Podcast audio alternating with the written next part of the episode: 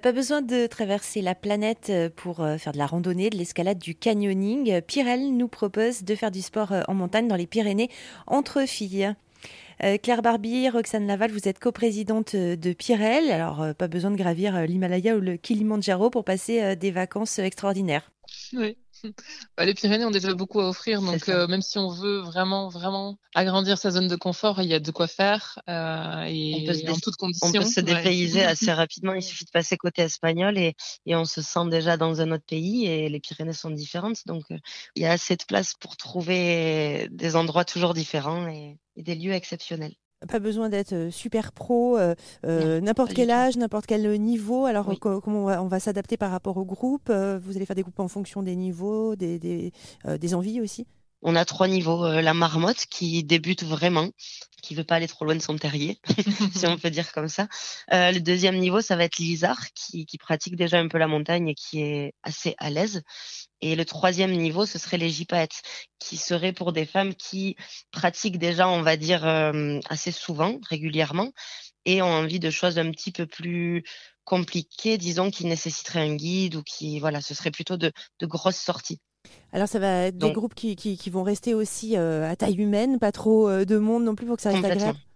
Des petits groupes, ouais. On ne veut pas se retrouver avec un, un groupe trop grand et ne pas pouvoir faire connaissance avec tout le monde et, se dire que dans la journée, on a randonné avec des gens avec qui on n'a pas réellement partagé parce qu'on était trop nombreuses. Et puis, et puis on va garder ce, ce climat bienveillant chez tout le monde. Donc, il vaut mieux qu'on soit pas nombreuses.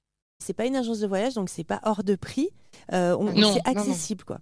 Oui, oui, oui, c'est ce qu'on veut. On veut. L'idée de l'association était surtout de pouvoir justement euh, avoir une cotisation qui va rester assez euh, assez faible pour l'année, parce que le but c'est pas non plus que ça devienne un frein à la pratique, parce qu'on sait que déjà une pratique sportive en montagne peut avoir un coût.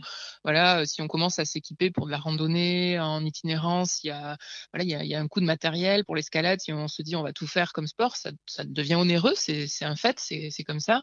Et de par l'association, ça peut permettre justement voilà d'avoir des stages où on va mutualiser les coûts et euh, des choses que tout seul, si on regarde ou si on part sur des agences de voyage, il y a bah, il y a un profit qui est fait. Nous, l'association n'est pas là pour faire des profits, donc forcément, euh, c'est, ça sera pas pareil. Et euh, le but sera juste de payer un encadrant ou un hébergement ou des choses voilà nécessaires, mais ça va nous permettre de limiter beaucoup les coûts et de proposer justement ça à un plus grand nombre de femmes, sans que justement le côté économique soit un frein à la pratique.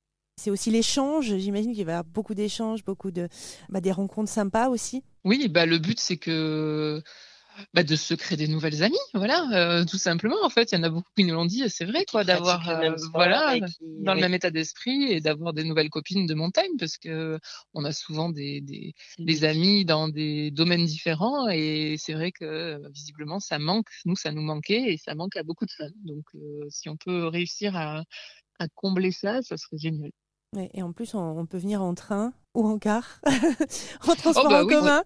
Et, euh, oui, oui, oui. Et puis, ça sera un peu sur tous les Pyrénées. Donc, de toute façon, après, le but sera aussi de prévoir des, des covoiturages, des choses comme ça pour qu'on se retrouve tout ensemble. Euh, voilà, de toute façon, il y a toujours une solution à tout. Euh, il y a des gares maintenant partout. Donc, voilà, le train, c'est largement possible.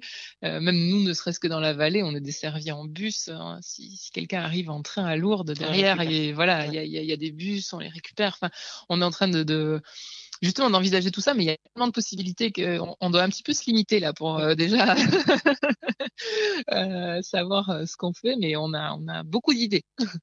Roxane Laval et Claire Barbie, co-présidente de Pirel, plus d'infos sur rzn.fr.